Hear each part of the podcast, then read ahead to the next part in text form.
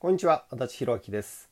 今日はビジョンが曖昧なのでやるべきことがわからない時はどうしたらいいかということについて考えていきたいと思います。先日ですねクライアントさんからビジョンが曖昧なのでやるべきことが明確になりませんという相談を受けました。まあ、確かにですね、えー、外国に行ったことない人に外国をイメージしてみてくださいと言ってもイメージできないのと同じようにですね、えー、そのビジョンが実現できている状態の知識情報が持ててないと鮮明に描くことっていうのは難しいと思います。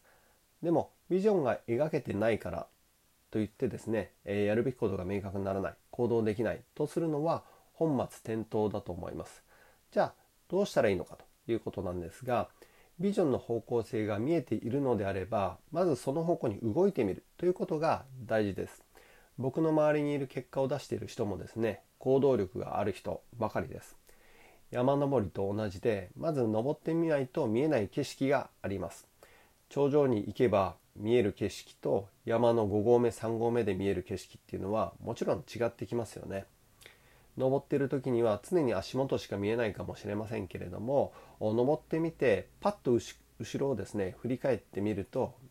バッと開ける見えてくる景色があります。行動してみて初めてわかることがあるということなんですよね。なので、えー、方向性が見えたらまずその一歩を踏み出していきましょうということです。今日はビジョンが曖昧なのでやるべきことがわからない時はどうしたらいいかということについて考えてみました。それではまた。